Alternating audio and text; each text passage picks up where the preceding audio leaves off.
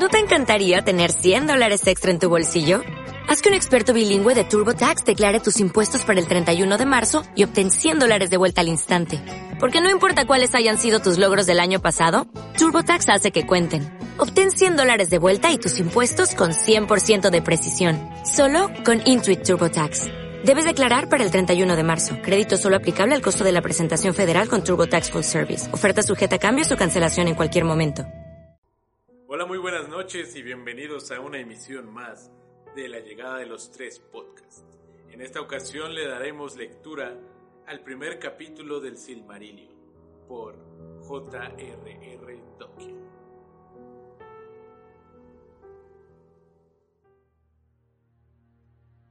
Ainulindale, la música de los Ainur. En el principio estaba Eru, era el único que Narda es llamado Ilúvatar, y primero hizo a los Ainur, los sagrados, que eran los vástagos de su pensamiento, y estuvieron con él antes de que se hiciera alguna otra cosa. Y les habló y les propuso temas de música, y cantaron ante él, y él se sintió complacido. Pero por mucho tiempo cada uno de ellos cantó solo, o junto con unos pocos, mientras el resto escuchaba porque cada uno solo entendía aquella parte de la mente de Ilúvatar de la que provenía él mismo, y eran muy lentos en comprender el canto de sus hermanos, pero cada vez que escuchaban, alcanzaban una comprensión más profunda, y crecían en unisonancia y armonía. Y sucedió que Ilúvatar convocó a todos los Ainur, y les comunicó un tema poderoso, descubriendo para ellos cosas todavía más grandes y más maravillosas que las reveladas hasta entonces. Y la gloria del principio y el esplendor del final asombraron a los Ainur, de modo que se inclinaron ante Ilúvatar y guardaron silencio. Entonces les dijo Ilúvatar, del tema que os he comunicado, quiero que ahora hagáis, juntos y en armonía, una gran música y como os he inflamado con la llama imperecedera, mostraréis vuestros poderes en el adorno de este tema mismo, cada cual con sus propios pensamientos y recursos, si así le place. Pero yo me sentaré y escucharé, y será de mi agrado que por medio de vosotros una gran belleza despierte en canción. Entonces las voces de los Ainur, como de arpas y laudes, pifinos y trompetas, violas y órganos, y como de coros incontables que cantan con palabras, empezaron a convertir el tema de Ilúvatar en una gran música. Y un sonido se elevó de innumerables melodías alternadas, entretejidas en una armonía que iba más allá del oído hasta las profundidades y las alturas, rebosando los espacios de la morada de Ilúvatar. Y al fin la música y el eco de la música desbordaron volcándose al vacío. Y ya no hubo vacío.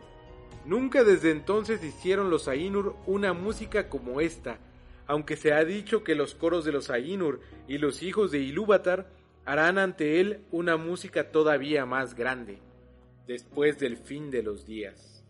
Entonces los temas de Ilúvatar se tocarán correctamente y tendrán ser en el momento en que aparezcan, pues todos entenderán entonces plenamente la intención del único para cada una de las partes, y conocerán la comprensión de los demás, e Ilúvatar pondrá en los pensamientos de ellos el fuego secreto.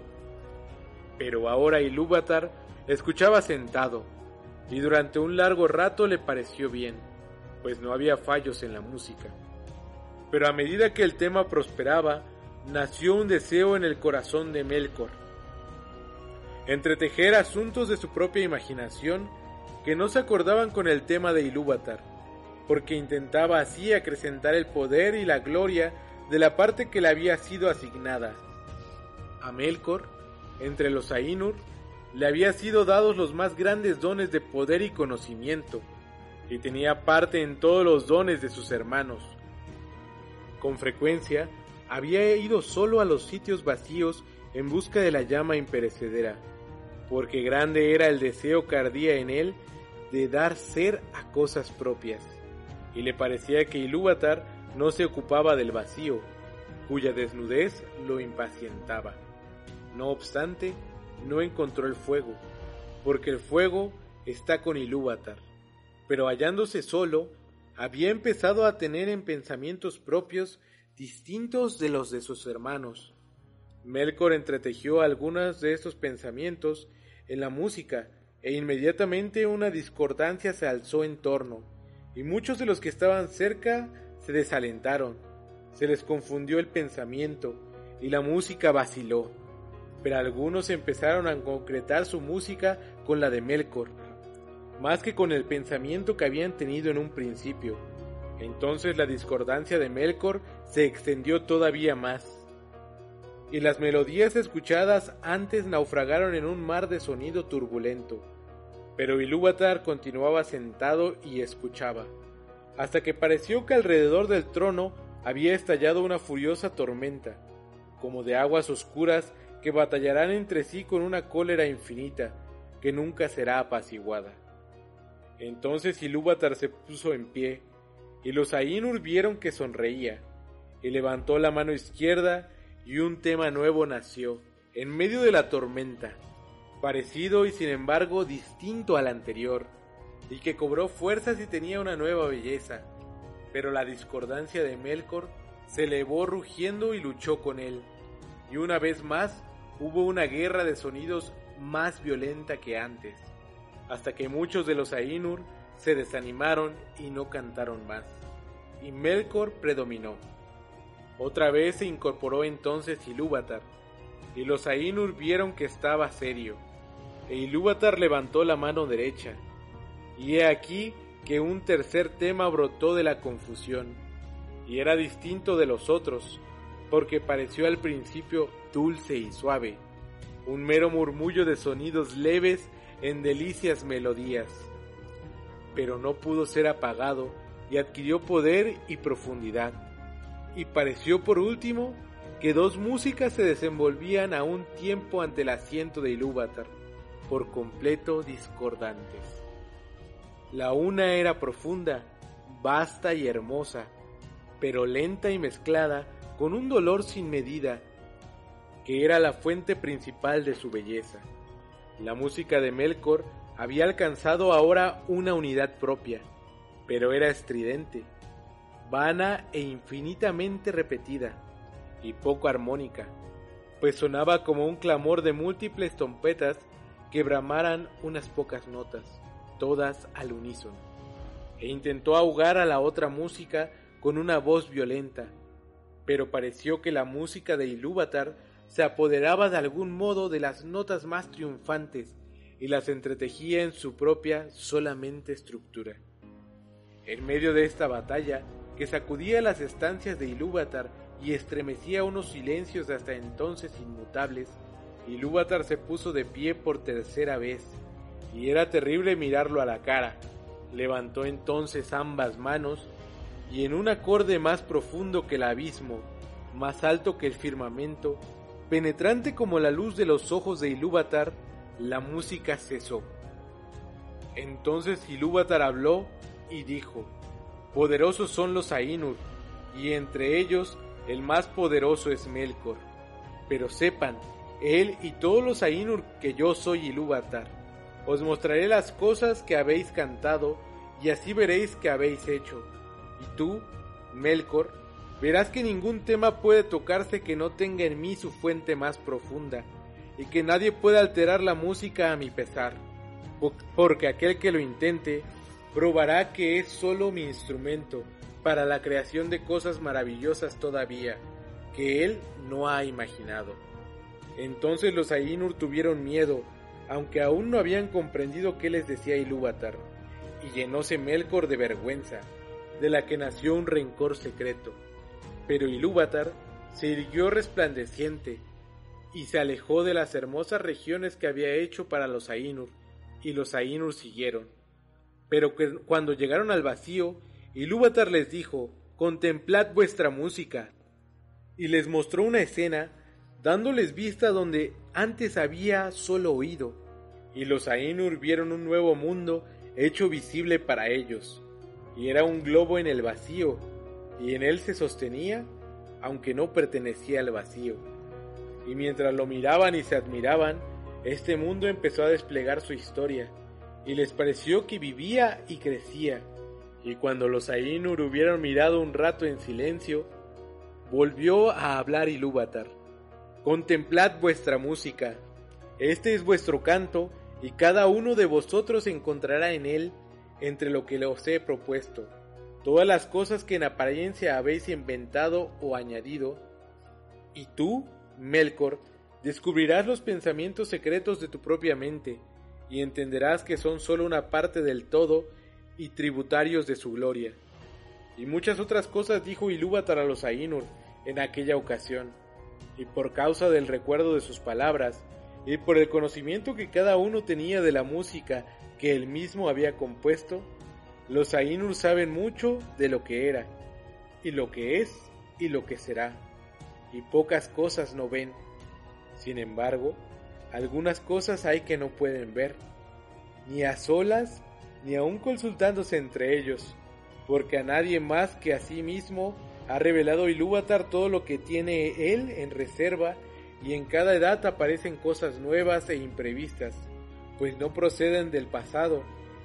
Y así fue que mientras esta visión del mundo se desplegaba ante ellos, los Ainur vieron que contenía cosas que no habían pensado antes, y vieron con asombro la llegada de los hijos de Ilúvatar y las estancias preparadas para ellos, y advirtieron que ellos mismos durante la labor de la música habían estado ocupados en la preparación de esta morada, pero ignorando que tuviese algún otro propósito que su propia belleza, porque sólo él había concebido a los hijos de Ilúvatar, que llegaron con el tercer tema, y no estaban en aquel que Ilúvatar había propuesto en un principio, y ninguno de los Ainur había inventado en esta creación. Por tanto, mientras más los contemplaban, más los amaban, pues eran criaturas distintas de ellos mismos, extrañas y libres, en las que veían reflejada de nuevo la mente de Ilúvatar, y conocieron aún entonces algo más de la sabiduría de Ilúvatar, que de otro modo habría permanecido oculta aún para los Ainur.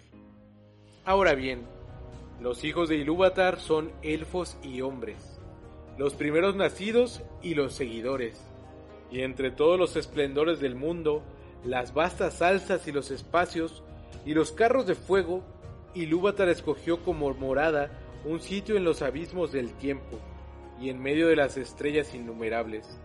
Y puede que esta morada parezca algo pequeña a aquellos que solo consideran la majestad de los Ainur y no su terrible sutileza, como quien tomará toda la anchura de Arda para levantar allí una columna y elevará hasta que el cono de la cima fuera más punzante que una aguja, o quien considerará solo la vastedad inconmensurable del mundo que los Ainur aún están modelando, y no la minuciosa precisión con que dan forma a todas las cosas que en él se encuentran.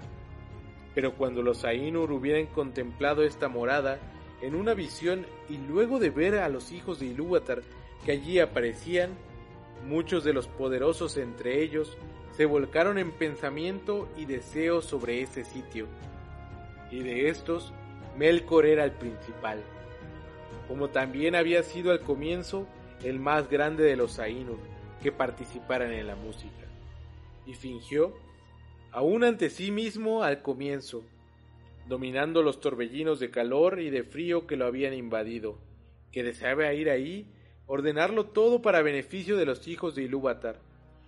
Pero lo que en verdad deseaba era someter tanto a elfos como a hombres, pues envidiaba los dones que Ilúvatar les había prometido, y él mismo deseaba tener súbditos y sirvientes, y ser llamado Señor, y gobernar otras voluntades.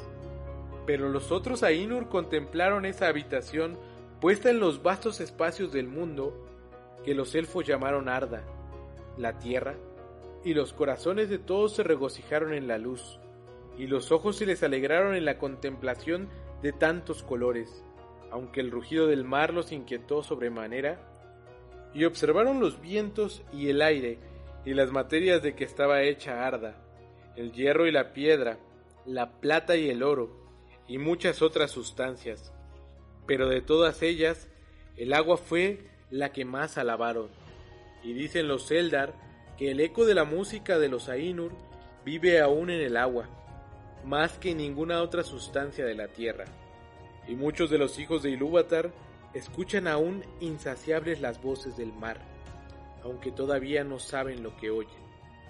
Ahora bien, aquel Ainur, a quien los elfos llamaban Ulmo, volvió sus pensamientos al agua, y de todos fue a él a quien Ilúvatar dio más instrucción en música, pero sobre aires y vientos, quien más había reflexionado era Mangue, noble de nobles entre los Ainur.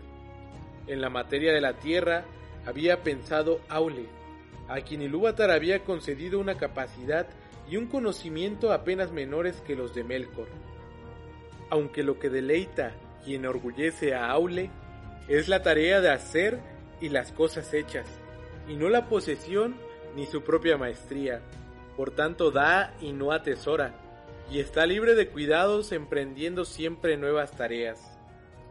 E Ilúvatar habló a Ulmo y le dijo, ¿No ves cómo aquí, en este pequeño reino de los abismos del tiempo, Melkor ha declarado la guerra contra tu provincia?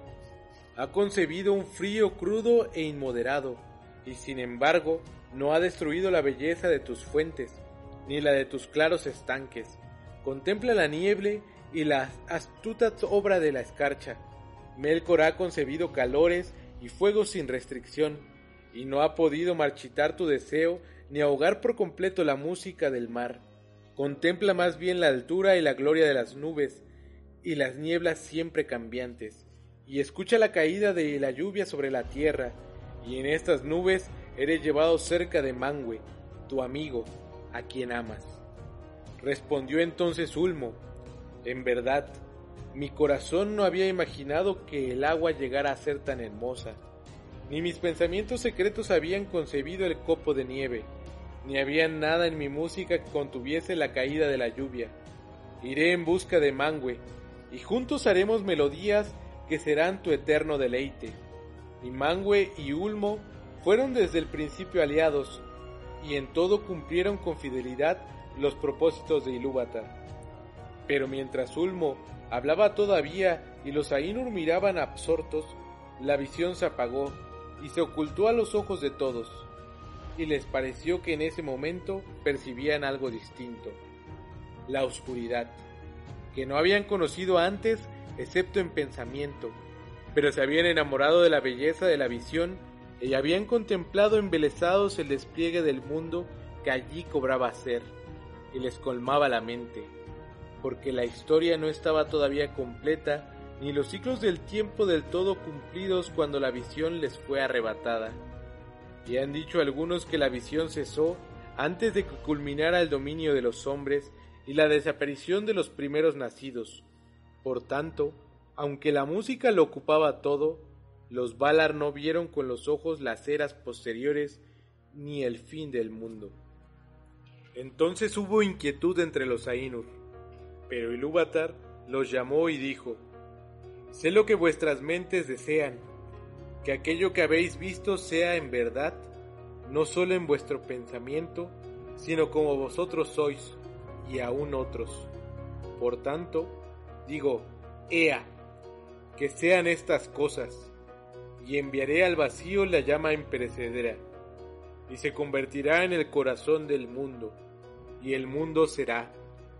Y aquellos de entre vosotros que lo deseen, podrán descender a él. Y de pronto vieron los Ainur una luz a lo lejos, como si fuera una nube con un viviente corazón de llamas, y supieron que no era solo una visión, sino que Ilúvatar había hecho algo nuevo, Ea, el mundo que es. Así sucedió, pues que los Ainur algunos siguen morando con Ilúvatar más allá de los confines del mundo, pero otros y entre ellos muchos de los más grandes y más hermosos, se despidieron de Ilúvatar y descendieron al mundo. Ilúvatar les impuso esta condición, quizá también necesaria para el amor de ellos, que desde entonces en adelante los poderes que él les había concedido se limitaran y sujetaran al mundo, por siempre, hasta que el mundo quedase completado, de modo tal que ellos fuesen la vida del mundo y el mundo la vida de ellos, y por esto mismo se los llama los Valar, los poderes del mundo.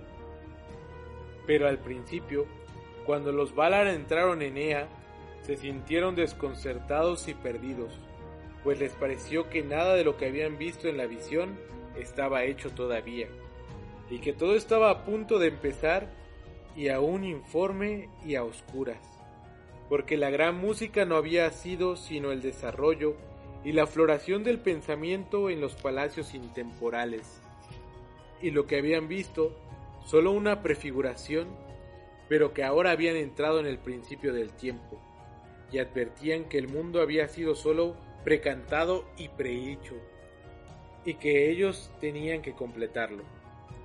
De modo que empezaron sus grandes trabajos en desiertos inconmensurables e inexplorados, y en edades incontables y olvidadas, hasta que en los abismos del tiempo y en medio de las vastas estancias de Ea, hubo una hora y un lugar en los que fue hecha la habitación de los hijos de Ilúvatar y en estos trabajos Mangue y Aule y Ulmo se empeñaron más que otros.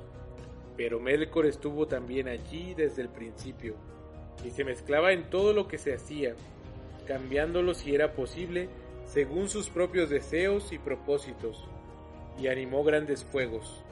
Por tanto, mientras la tierra era todavía joven y estaba toda en llamas, Melkor la codició y dijo a los otros Valar, este será mi reino, y para mí lo designo.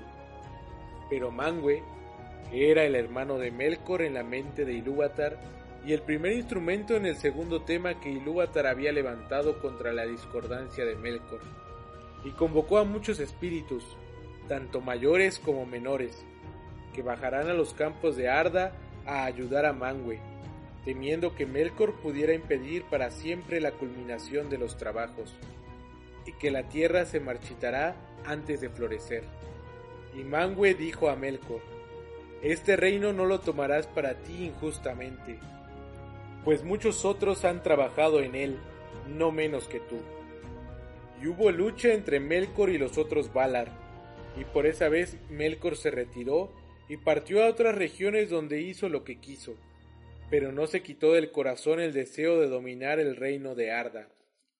Ahora bien, los Valar tomaron para sí mismos forma y color, y porque habían sido atraídos al mundo por el amor de los hijos de Ilúvatar, en quienes habían puesto tantas esperanzas, tomaron formas que se asemejaban a lo que habían contemplado en la visión de Ilúvatar, excepto en majestad y en esplendor.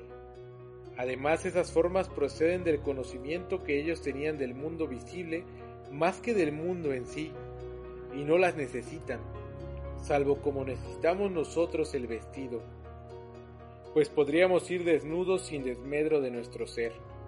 Por tanto, los Valar pueden andar, si así les place, sin atuendo. Y entonces ni siquiera los Eldar los perciben con claridad, aunque estén presentes.